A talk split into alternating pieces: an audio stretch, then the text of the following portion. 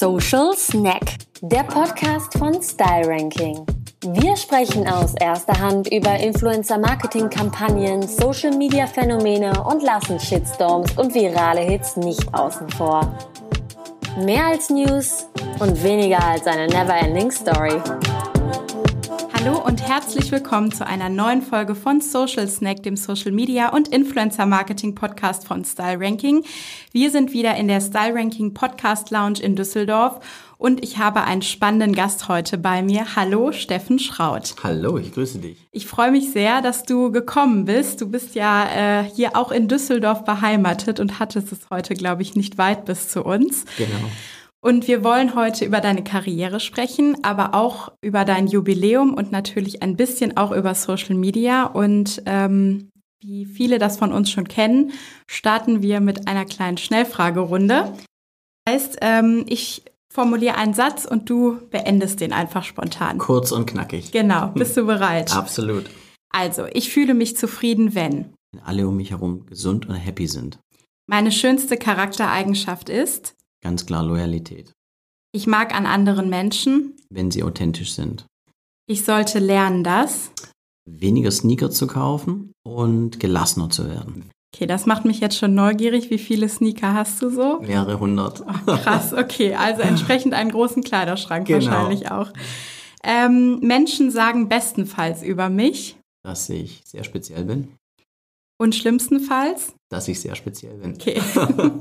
Würdest du das als Kompliment immer auffassen, wenn jemand zu dir sagt, dass du speziell bist? Ich glaube, speziell ist was Besonderes, ist immer nur die Art des Auslegens. Mhm, okay. Und bist du eher so jemand, der dann äh, die Dinge auch positiv sieht oder bist du eher so ein Pessimist oder Schwarzmaler? Ich versuche das alles betrifft? positiv zu Okay, sehen. also ein Optimist. Absolut.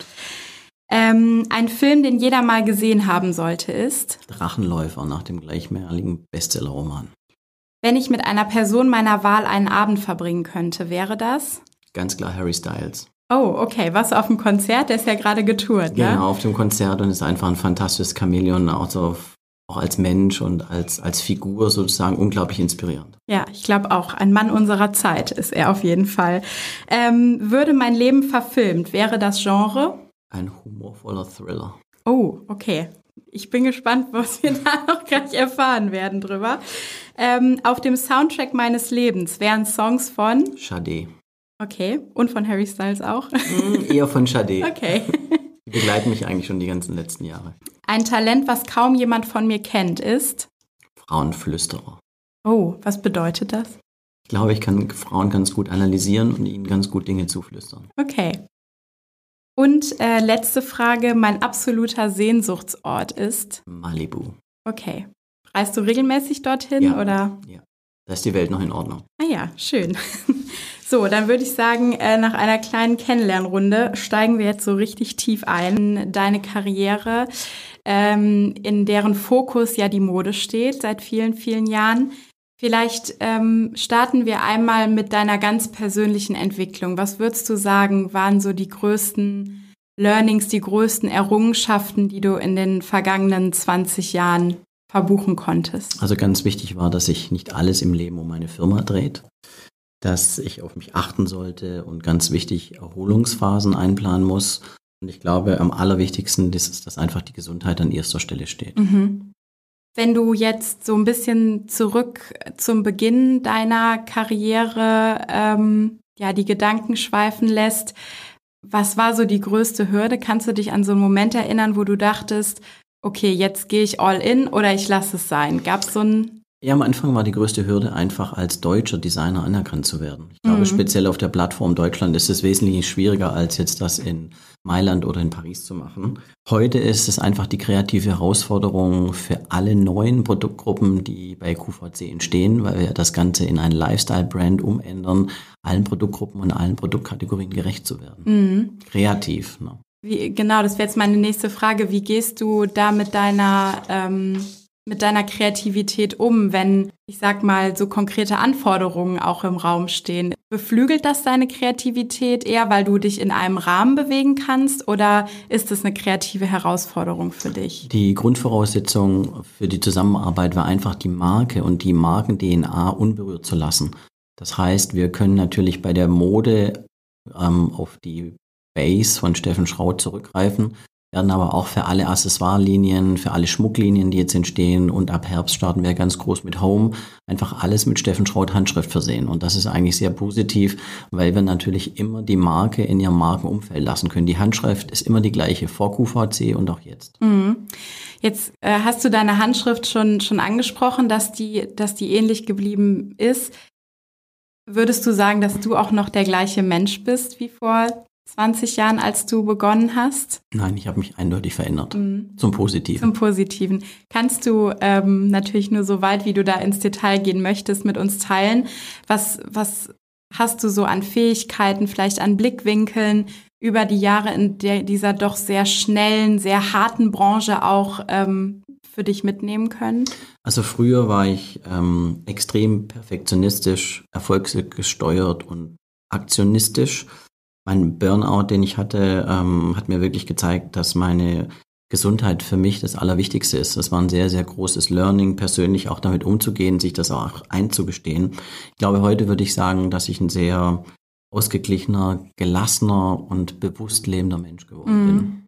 Brauchtest du dafür so einen Turning Point, so ein Musste es einmal krachen, damit du es verstanden hast, oder ja. hast du es über die Zeit einfach gelernt? Der Turning Point war absolut der Burnout, mhm. weil das natürlich eine Phase ist oder ein Moment, der mit so viel Hilflosigkeit in irgendeiner Form ähm, und, man, und man wird mit so viel Hilflosigkeit konfrontiert, dass man komplett überfordert ist. Mhm. Es funktioniert nichts mehr. Diese ganzen alten Systeme, wie man sich selber auffangen kann oder wie man sich wieder in die Balance bringt, funktionieren nicht mehr. Und der Burnout war einfach das große Zeichen, das Leben zu ändern. Mhm.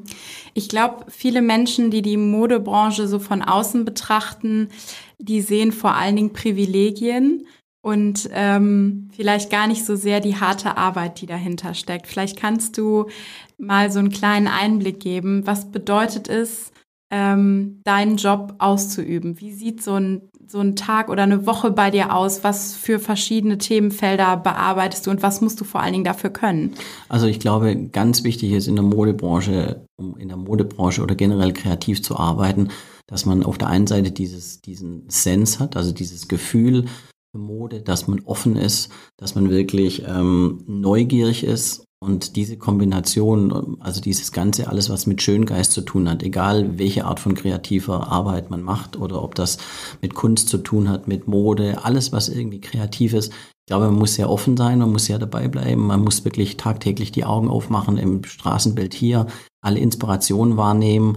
Und das ist auch keine Möglichkeit, wo wir sagen, wir schauen uns das kurzfristig an. Das ist eigentlich, es begleitet einen durch den ganzen Tag. Mhm. Und für mich schlussendlich ist Mode das spannendste Feld, in dem ich mir vorstellen hätte können zu arbeiten. Mhm.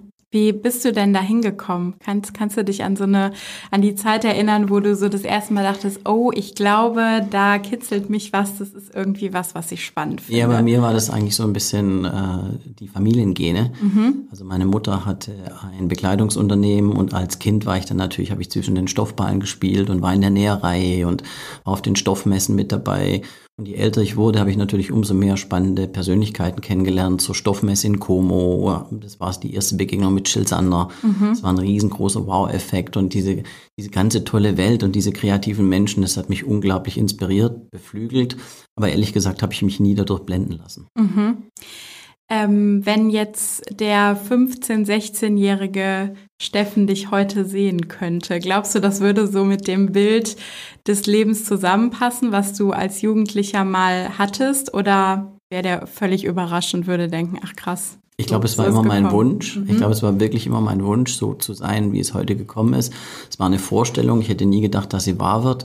Ehrlich gesagt muss ich mich manchmal heute noch selber ein bisschen kneifen, weil ich denke, wow, das hat irgendwie auch alles so funktioniert. Ähm, und es ist ganz gut, wenn ein andere manchmal daran erinnern, dass man stolz sein kann auf sich selber, weil man das selber vielleicht nicht ganz so realisiert. Mhm. Oder im Hustle vielleicht manchmal genau. auch so vergisst. Ne? Genau, ne? ja, ja. ja. Ähm, du hast als Trendscout auch lange Zeit gearbeitet. Inwiefern hat dich das für die Arbeit auch im, im Modedesign und ja letztendlich auch im Vertrieb, was der Designer ja auch leisten muss, wie hat dir das geholfen und, und dich geprägt, diese Zeit? Es war die wichtigste Inspirationsquelle, weil diese Neugierde, die auch den Trendscout treibt. Und ich war Trendscout für 30 Jahren. Ja, also man muss sich wirklich vorstellen, es haben keine Handys, äh, es gab keine Handys damals, es gab kein Instagram, es gab kein Social Media. Also ich bin damals nach New York gereist und habe äh, Department Stores fotografiert und habe dann ähm, Bekleidungsstile, die es damals gab, diese ganzen J. Crew, Abercrombie und Fitch, mhm. diese ganzen Filialisten, die heute irgendwie zum Straßenbild dazugehören, die habe ich versucht zu analysieren, habe das mit nach Deutschland gebracht zu denjenigen, die mich beauftragt haben und habe eigentlich versucht, diese ganzen Vibes und diesen Spirit aus den USA oder aus vielen anderen Ländern aus Asien nach Deutschland zu transportieren man musste, glaube ich, dafür immer eine ganz gute Nase haben, so ein Gefühl haben, was kommt, was ist ein guter Trend und vor allem, welcher Trend lässt sich in Deutschland noch umsetzen. Mhm. Ich glaube, reisetechnisch und vom beruflichen Feld her war es mit meine spannendste Zeit, diese fünf Jahre als Trendscout. Mhm. Jetzt stelle ich mir vor, dass wenn man, ähm, wie du das beschreibst, beauftragt wird, ja auch Einschätzung zu treffen und, ähm, und äh, irgendwie einen Weg vorzuschlagen, da braucht man ja schon auch ein gewisses Selbstvertrauen, um zu sagen, äh, das, was ich jetzt hier gerade als relevant erachte, ist tatsächlich relevant. Ich also können mir vorstellen, wenn man denkt, oh, bin ich mir da sicher und vielleicht irre ich mich oder so, dass das eher schwierig ist. Ähm, wie würdest du sagen, hat dieser Job dich dann zwangsläufig dazu gebracht, eben dieses Selbstvertrauen zu entwickeln? Oder warst du jemand, der schon immer eigentlich mit sich selber und seinem Blick auf die Welt so ganz fein war und, äh, und sicher vor allen Dingen. Also in der Art und Weise war ich mir relativ sicher. Also ich konnte eigentlich immer für mich entscheiden, was ich gut finde, was ich nicht gut finde, wo man auch ein Näschen dafür haben musste, was kann kommerziell sein für die Branche, weil es ist ja trotzdem, obwohl es eine sehr schön geistige Geschichte ist, es ist schlussendlich ein, ein Beruf und äh, war damals sehr wichtig. Es ging um große Stückzahlen, es ging um große Farbkonzepte, da konnte man nicht unbedingt daneben liegen.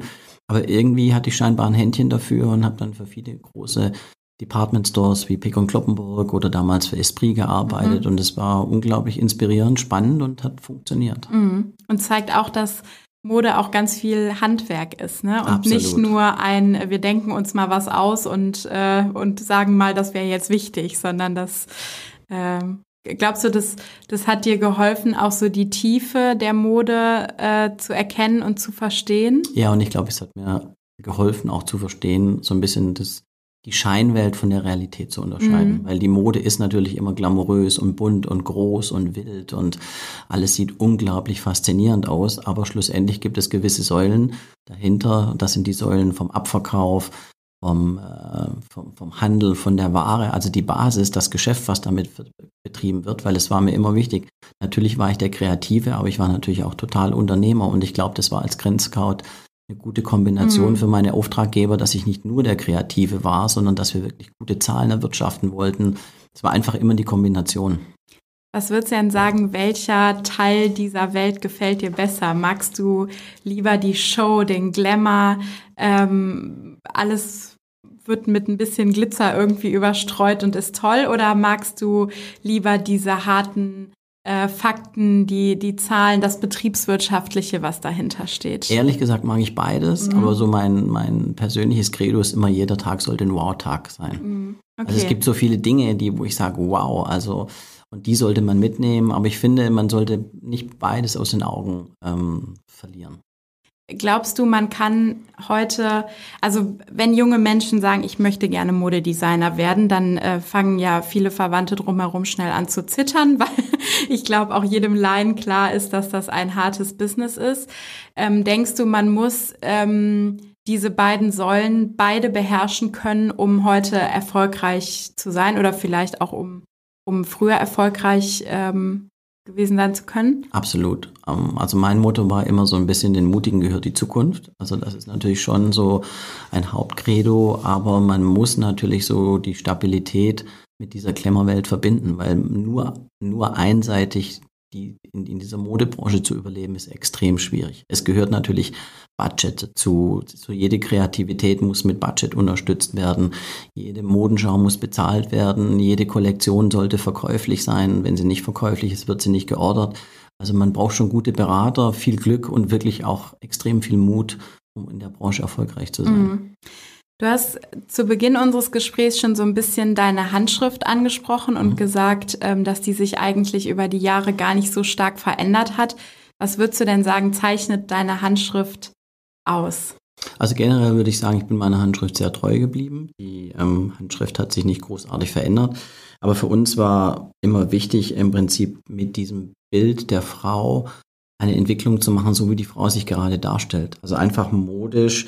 Ähm, also ich, ich, wollte eigentlich immer, dass meine Mode heute ist, ja, mhm. und dass die Trägerin auch so im Heute lebt. Und so wie wir heute jetzt zum Beispiel einen lässigeren Stil haben, einen mutigeren Stil und vielleicht, glaube ich, auch einen selbstbewussteren Stil. Und das wollte ich die ganzen Jahre der Frau auch vermitteln, dass wenn sie einen Teil von Steffen Schraut kauft, dass sie einfach etwas kauft, wo sie auch selbstbewusster ist, wo sie sich einfach gut fühlt. Mhm. Das heißt, du denkst von der Trägerin. Absolut, aus. weil ich mhm. einfach glaube, dass schlussendlich die das Outfit, was eine Frau trägt, keine Verkleidung sein sollte. Sie sollte sich auch nicht unbedingt nur dem Trend unterwerfen, sondern ich glaube, es ist extrem wichtig, dass sie sich wohlfühlt, weil wenn wir uns wohlfühlen mit unseren Outfits, dann haben wir ein Selbstbewusstsein, dann verlieren wir alle Arten von, wie soll ich sagen, Fragezeichen, sehe ich gut aus, ist das nicht zu jung für mich, ähm, sehe ich langweilig aus, bin ich gut angezogen, wie sind meine Freundinnen angezogen, wenn ich selbstbewusst bin, dann sage ich, ich sehe einfach gut aus. Mhm.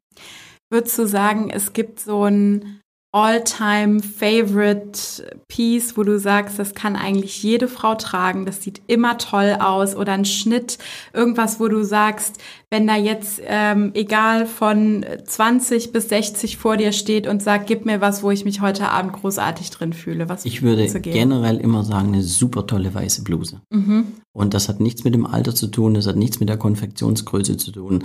Die muss eine tolle Qualität haben, die muss gut gebügelt sein, aber eine weiße Bluse kannst du immer fantastisch inszenieren tagsüber casual mit Jeans, abends super sexy mit einer Lederhose und es sieht immer proper clean aus und man liegt nie falsch mit einer weißen Bluse. Mhm.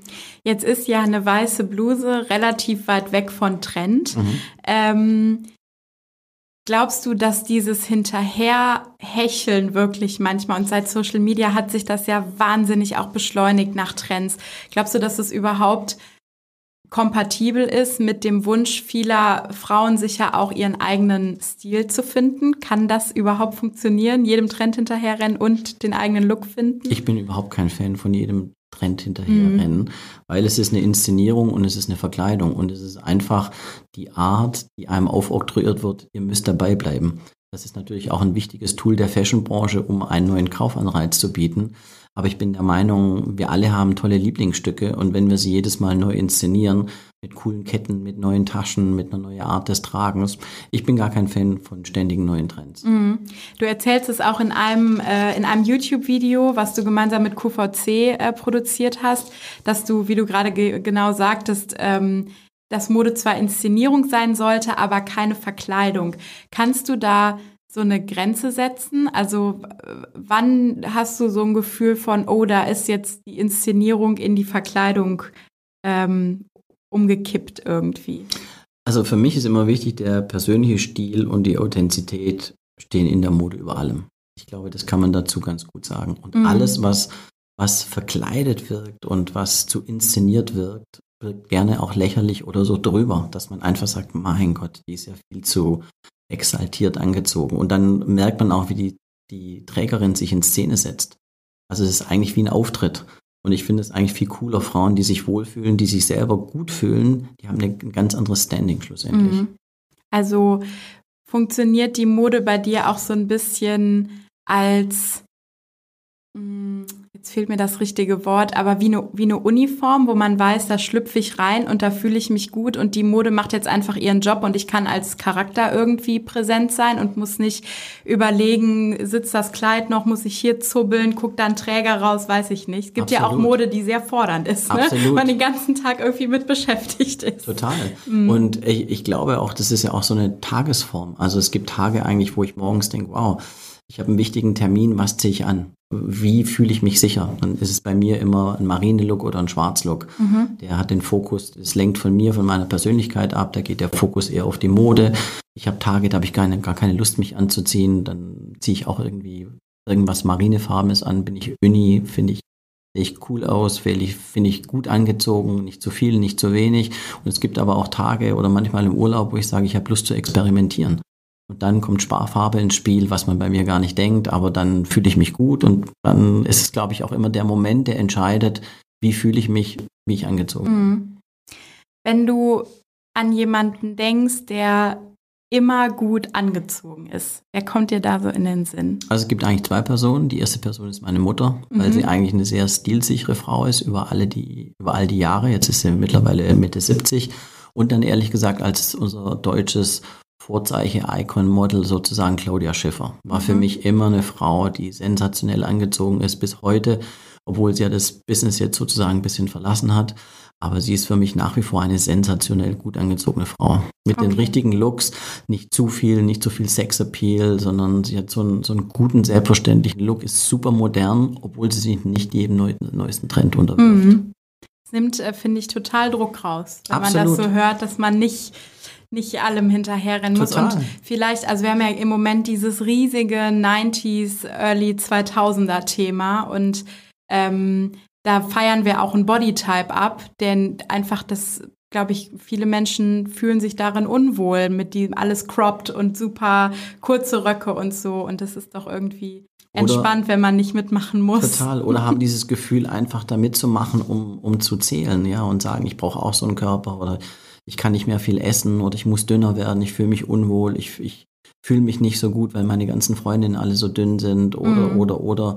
Und das finde ich, das ist so ein enormer Druck, der da aufgebaut wird, speziell auch über die Jugend und über Social Media. Und ich sehe es einfach lässiger. Mhm. Ich bin überhaupt kein Fan und nur dünn und das haben wir auch mit unseren Models bewiesen. Also wir haben Curvy Models benutzt früher, wir haben ähm, farbige Models benutzt, als noch niemand Model-Shootings gemacht hat mit farbigen.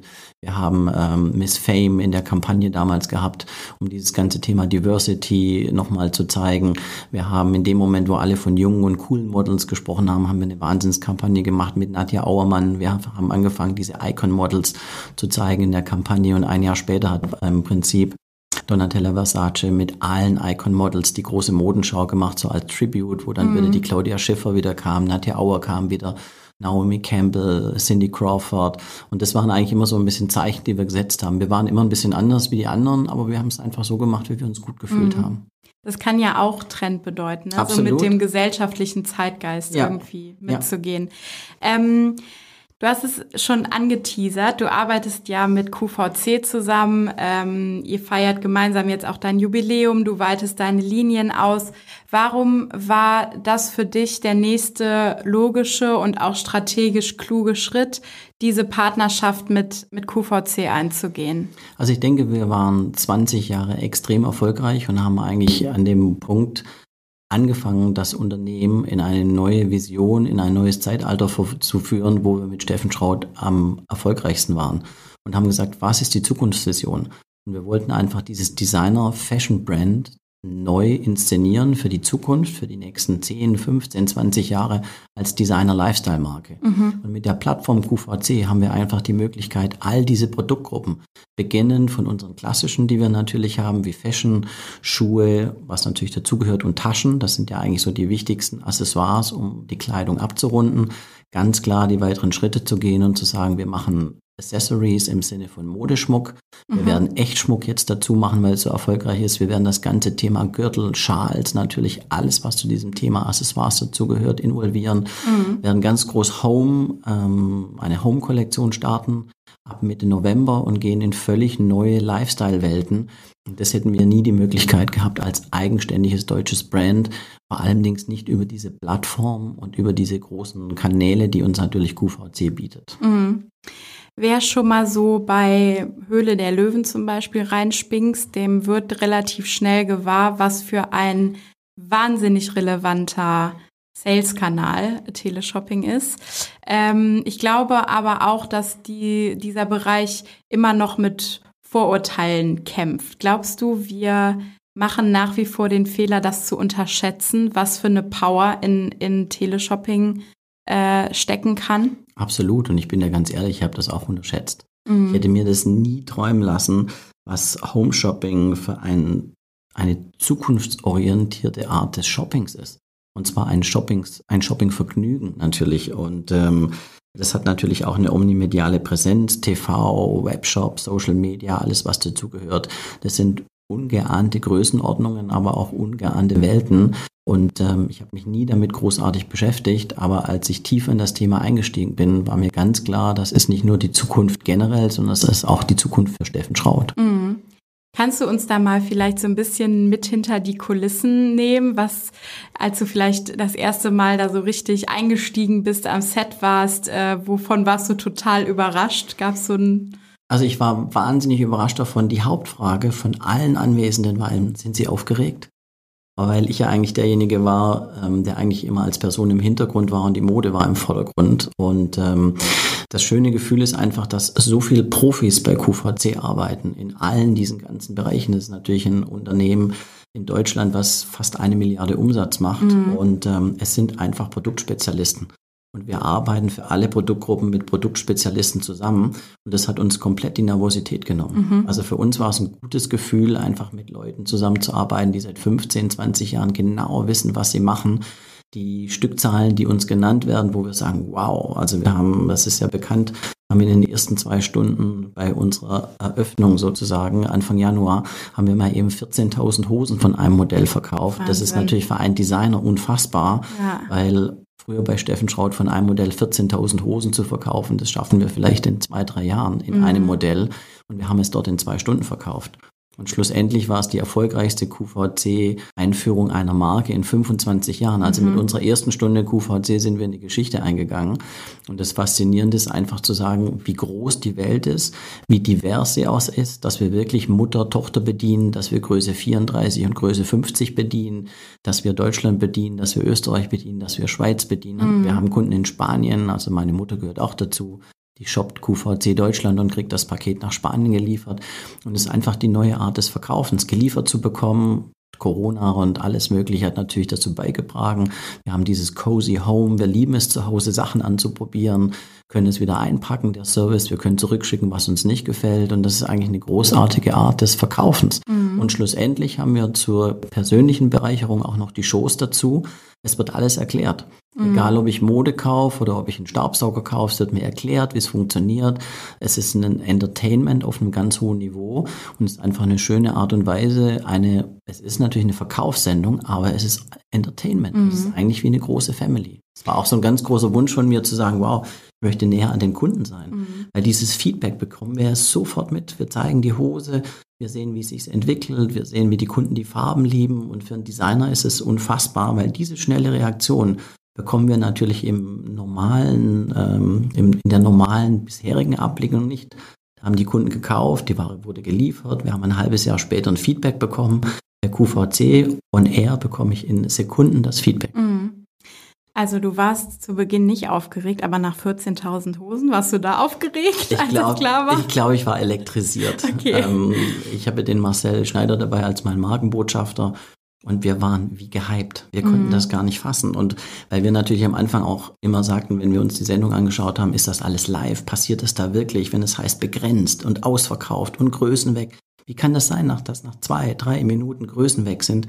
Wir hatten Artikel, die haben es gar nicht in die Sendung geschafft. Die wurden schon im Online-Shop vor dem Offiz vor der offiziellen Sendung verkauft. Mhm. Und das war das Faszinierende, dass eigentlich ständig andere Teile auf die Stange kamen für uns zum Präsentieren, was eigentlich ansonsten über ein langes Sheet schon vorgeplant war. Also unsere Planung wurde durch die erste Stunde komplett über den Haufen geworfen, weil es, das ist das, das natürlich das Dogma einer Live-Sendung. Es muss immer neu inszeniert werden, es muss ganz schnell gehen. Und wenn man mhm. vor der Kamera steht und man denkt, es kommt ein grünes Sweatshirt und es kommen schwarze Lederbläser, dann muss ich natürlich genauso schnell sagen und ich kann nicht sagen, wieso, weshalb, warum, sondern ich sage einfach, wow, okay, das hat sich gerade so durch das Kaufverhalten der Kunden mhm. entschieden. Glaubst du, dass das so ein bisschen auch äh, der Unterschied oder ähm, der Vorsprung vielleicht auch zum klassischen Online-Shopping ist, dass man eben diesen Live-Charakter hat, dass man die Dinge präsentiert bekommt, ähm, dass man dich dazu auch sieht. Das hat man ja äh, beim im Online-Shop auch nicht. Ist nicht so personalisiert, würde ich Absolut. mal sagen. Ne? Und, und diese, vor allen Dingen diese Personifizierung einer Person, die zu sehen, hat natürlich auch einen, einen Sympathiefaktor. Man möchte eigentlich so ein Storytelling haben. Also als vor 30 Jahren Peter Schmidt die Mar äh, vor 20 Jahren Peter Schmidt die Marke entworfen hat. Dieses Logo, Peter Schmidt ist ein Verpackungskünstler aus Hamburg, der die ganzen Logos entworfen hat für Jill Sander, für Hugo Boss, damals für Strenes. und der damals sagte, wir wollen die Marke Steffen Schraut personifizieren. Mhm. Dann habe ich wirklich gelacht vor 20 Jahren. Und er hat gesagt, es wird so wichtig, weil er war auch ein Scout, ein Visionär mhm. und hat einfach gesagt, Steffen, in 20 Jahren wollen die Leute wissen, wer ist das Gesicht hinter der Marke? Was ist die Story? Ich will die Person sehen. Der Wert einer Marke wird viel größer, wenn die Person dahinter ist, wenn sich ein Gefühl aufbaut und wenn ich in irgendeiner Form einen engeren Bezug habe zur Marke. Und wenn ich weiß, die Marke ist echt, das Gesicht ist echt und die Person lebt. Und es hat sich wirklich Jahre später bewahrheitet. Wie fühlt sich das an? Das habe ich mich jetzt schon die ganze Zeit gefragt, ähm, wo du erzählst. Wenn man seinen eigenen Namen auch als Brandnamen verwendet. Also ich, ich bilde mir fast ein, dass du das anders betonst, wenn du von Steffen Schraut als Marke sprichst. Wie, wie ist es, wenn der eigene Name auch so omnipräsent irgendwie ist? Ja, manchmal ist es noch ein unfassbares Gefühl. Also man, man muss sich selber immer dabei ertappen, wo man manchmal so ein bisschen drüber lächelt und sagt, das kann doch alles gar nicht sein weil es ähm, als die ersten Teile vor 20 Jahren bei Eichhoff in Düsseldorf auf der Königsallee, es war ja damals das führende Mode, mhm. Designer-Modehaus in ganz Deutschland, als die ersten Teile kurz vor Weihnachten im Schaufenster waren mit dem mit dem Steffen Schraut Logo, was Peter Schmidt entworfen hat, da war natürlich auch meine Meinung, wer kauft ein T-Shirt mit Steffen Schraut? Mhm. Und heute wirklich Millionen Teile später mit Kooperationen mit den, mit den wichtigsten Handelspartnern. Also wir haben eine sehr erfolgreiche Kooperation gemacht mit Arteco, das sind ja, das ist der führende Hersteller für dekorative Kosmetik, die Nummer eins. Mhm. Da haben wir mhm. eine Kooperation gemacht. Wir haben eine Kooperation mit Möwe gemacht, die im Home Bereich die absolute Nummer eins ist. Und das waren alles Kooperationen, wo wir sagen, wow, die Besten aus ihren, aus ihren Bereichen arbeiten mit Steffen Schraut zusammen. Und das Ähnliche werden wir jetzt auch fortführen innerhalb von QVC, dass wir mit gewissen Spezialisten Kooperationen machen. Also so nach dem Motto, die Besten mit den Besten. Mhm. Super spannend. Ähm, und es führt uns direkt schon so ein bisschen auch zum nächsten Thema. Du hast gerade über die Relevanz von Persönlichkeit von Identifikationsfiguren im Prinzip gesprochen. Wenn man jetzt sich die Modebranche von vor 20 oder vielleicht auch 15 Jahren anguckt, dann war das Nonplusultra große Fashion-Shows, spannende Editorials, Besprechungen in den wichtigsten Modemagazinen dieser Welt am besten. Ähm, ich habe mit Kilian Kerner oft darüber gesprochen, wie da die Re RedakteurInnen von Madame und Vogue und weiß ich nicht was saßen.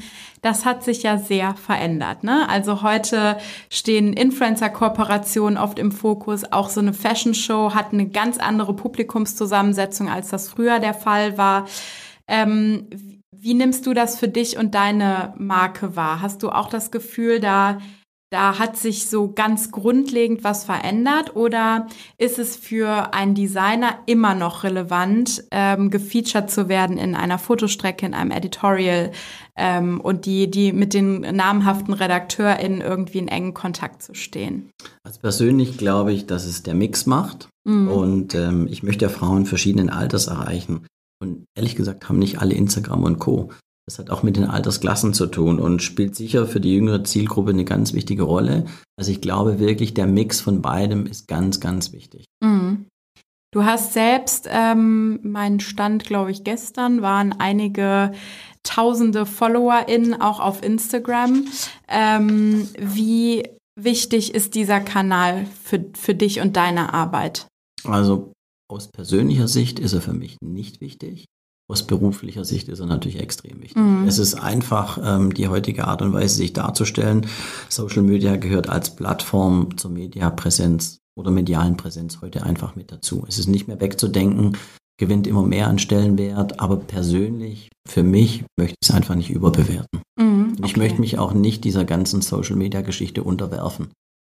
Also es ist quasi ein Werkzeug im ein Kasten. Tool, absolut, mhm, okay. ein, ein berufliches Tool. Mhm, verstehe.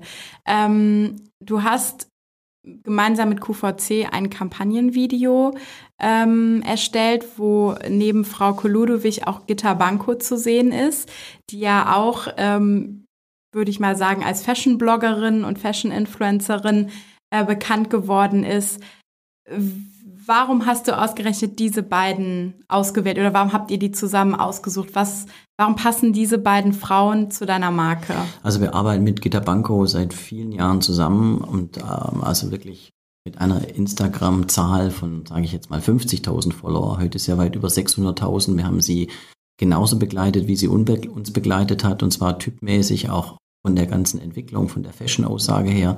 Das gleiche auch mit Frauke. Also wir sind, glaube ich, seit der ersten Stunde Ausstatter, großer Ausstatter bei RTL von mhm. Frauke Ludwig. Immer im Abspann. Immer im Abspann. ja. Natürlich viele andere Kollegen auch, wie Nasan Eckes und alle, die dazugehören.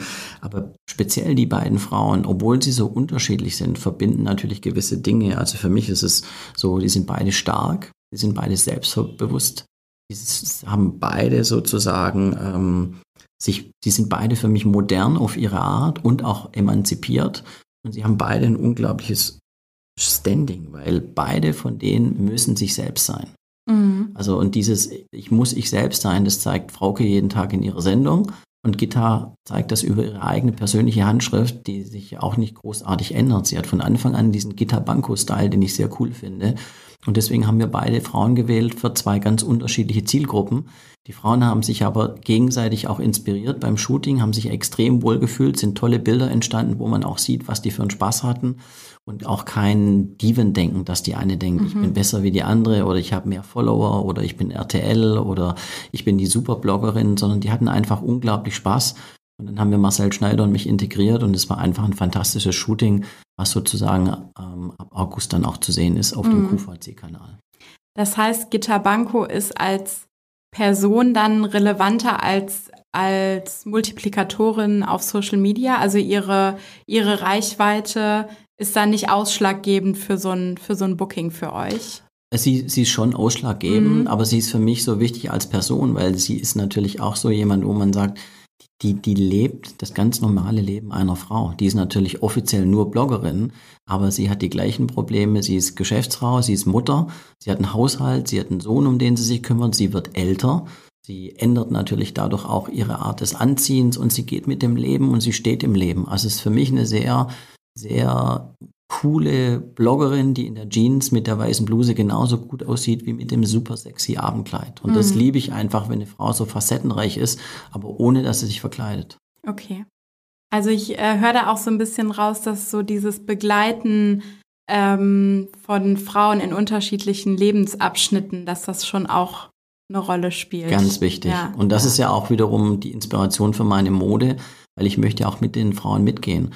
Und diese Selbstbewusst, die, dieses Selbstbewusstsein, was sich bei Frauen ändert, Frauen, die wir begleitet haben, die früher 50 waren und heute sind sie 70. Eine 70-Jährige heute möchte auch eine coole Jeans anziehen, einen coolen Sneaker, ein Sweaty dazu oder eine Bluse. Deswegen Frauen in gewissen Altersgruppen ziehen sich auch ganz anders an. Mhm. Und deswegen bin ich der Meinung, eine Kollektion kann mit der gleichen Handschrift einfach mit der Modernität die Aussage und der Kundin folgen, ohne dass sie sich verbiegt. Vor diesem Hintergrund jetzt, wenn wir uns da nochmal die Relevanz von äh, Social Media im Kontext Mode angucken. Ähm, wir haben ja schon eine große Bandbreite an Menschen, die gerade auf Instagram unterwegs sind, aber ich glaube, gerade was Fashion-InfluencerInnen ähm, betrifft, ist doch der Großteil, ich sag mal, eher in einer jüngeren Generation, vielleicht bis Ende 30 irgendwie zu verorten. Findest du das dann richtig, dass Social Media für die Mode eine so exorbitante Relevanz bekommen hat, wenn das vielleicht gar nicht alle Zielgruppen so richtig abdecken kann? Also ich denke, es ist eine tolle Art, unterschiedliche modische Ansätze zu beobachten mhm. und ähm, natürlich auch Menschen in ihrem Element zu erleben. Es ist ja ein Ausdruck dieser Bilder, ist ja auch ein Ausdruck, wie sich jemand darstellen will. Und deswegen Geschmäcker und Ideen zu erleben, ist natürlich so das die absolut beste Plattform. Mhm, okay. Ähm, könntest du dir vorstellen, ich weiß nicht, wenn, wenn du jetzt nochmal neu starten würdest, so eine Karriere als Fashion-Influencer, wäre das was für dich? Wohl eher nicht. also ich entwerfe und verkaufe ehrlich gesagt zu gern Mode, anstatt sie nur zu zeigen. Mhm. Also ich finde schon das Gefühl, sehr gut, was in der Hand zu haben, wo ich sage, das habe ich entworfen und das anzufassen. Und ich möchte ehrlich gesagt nicht nur derjenige sein, der das am Körper hat, und inszeniert, sondern ich glaube, dieser Schaffensprozess ist schon ganz wichtig. Mhm. Und auch das Spannende an der ganzen Entstehungsgeschichte. Wie ist denn ähm, für dich so mit in Sachen Aufmerksamkeit? Es gibt ja Designer, ähm, die zum Beispiel am Ende einer Show gucken die mal kurz und winken schnell und dann sind die ganz schnell wieder weg. Und andere fühlen sich aber durchaus ähm, auch wohl im, im Rampenlicht, was finde ich gar nicht äh, irgendwie zu bewerten ist, so jeder wie er mag. Äh, wie verortest du dich da? Magst du schon gern auch mal so ein bisschen vor der Kamera und jetzt bei QVC ist es ja auch der Fall?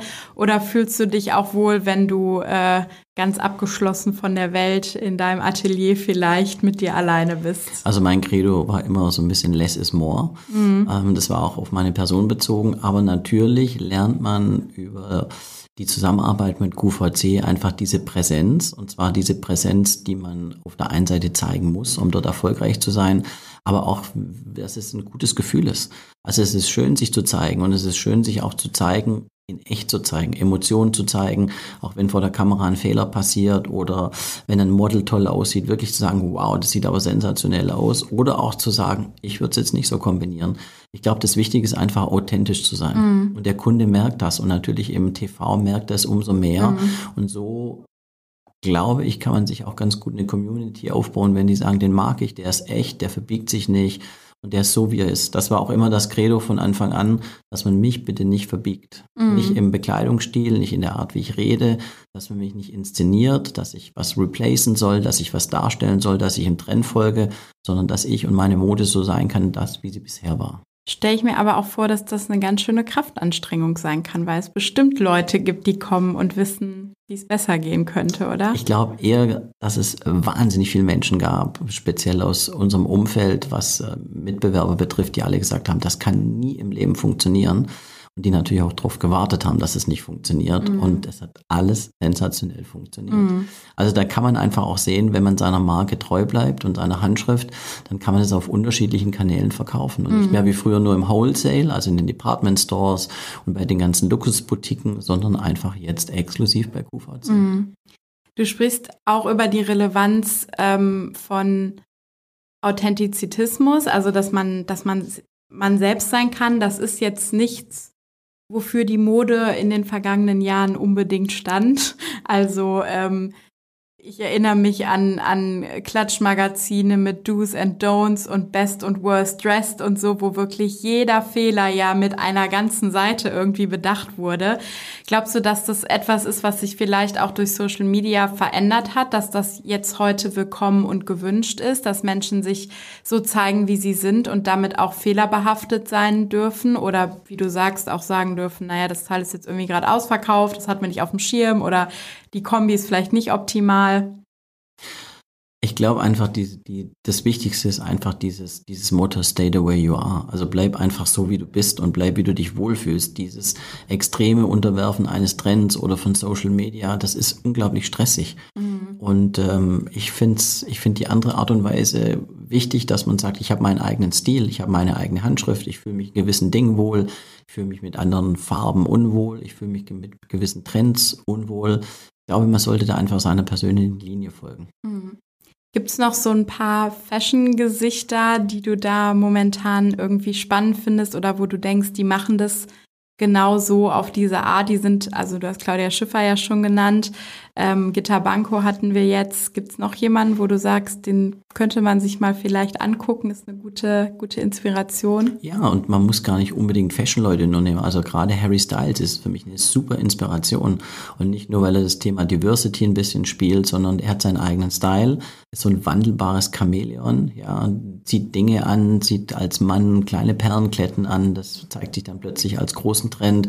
Hat eine Farbexplosion an sich an, macht äh, zu einer, also einer Gala ist er ganz schlicht angezogen und bei einem normalen Presseauftritt kommt er in Pailletten. Also super wandelbar, super innovativ und auch so ein bisschen provokant. Das ist eigentlich eine ganz sexy Mischung. Mhm. Und der stellt ja auch total unsere Idee von männlicher und weiblicher Kleidung auf den total, Kopf. Ne? Total. Ja. Und er lässt uns alles so ein bisschen mit Fragezeichen im Raum stehen. So, was ist mit ihm? Interessiert er sich für Männer? Interessiert er sich für Frauen? Ist das zu viel, was er trägt? Ist das zu wenig, was er trägt? Aber schlussendlich, er macht einen, er macht einen super Auftritt, er macht eine super Musik und er ist einfach so ein bisschen der Paradiesvogel um seine Musik herum. Und ich glaube gar nicht, dass er sich zu arg inszeniert. Ich glaube, der liebt das ehrlich, wie mhm. er, was er da macht und wie er sich so zeigt. Mhm. Ja, es kommt, kommt sehr echt drüber, was Total. er. Was und ich glaube, es ist ihm relativ egal, was andere über ihn denken. Der macht einfach sein Ding. Ja, ja. Ja, das ist dann wahrscheinlich diese, dieses fehlende Quäntchen Ausstrahlung, was dann den Unterschied ja. äh, irgendwie macht. Wenn du jetzt, wir haben ja jetzt ein bisschen äh, häufiger in diesem Gespräch in die Vergangenheit geguckt, wenn wir jetzt nochmal in die Zukunft schauen, was würdest du dir für Entwicklungen ähm, vielleicht erstmal im Umgang mit Bekleidung grundsätzlich wünschen in unserer Gesellschaft? Also generell würde ich mir wünschen, dass jeder tragen kann, was er möchte, dass jeder so sein darf und sich so darstellen darf, wie er möchte, dass Individualität, glaube ich, mehr anerkannt und auch mehr geschätzt wird, dass wir aufhören, ständig zu urteilen, weil ähm, ich glaube, starke Persönlichkeiten rückt das einfach noch mehr in den Fokus. Mhm. Also keine Best und Worst Dress Zeiten. Und auch nicht diese Do's und Don'ts und ja. das ist alles, glaube ich, nicht mehr angesagt heutzutage. Ja, ja das denke ich auch.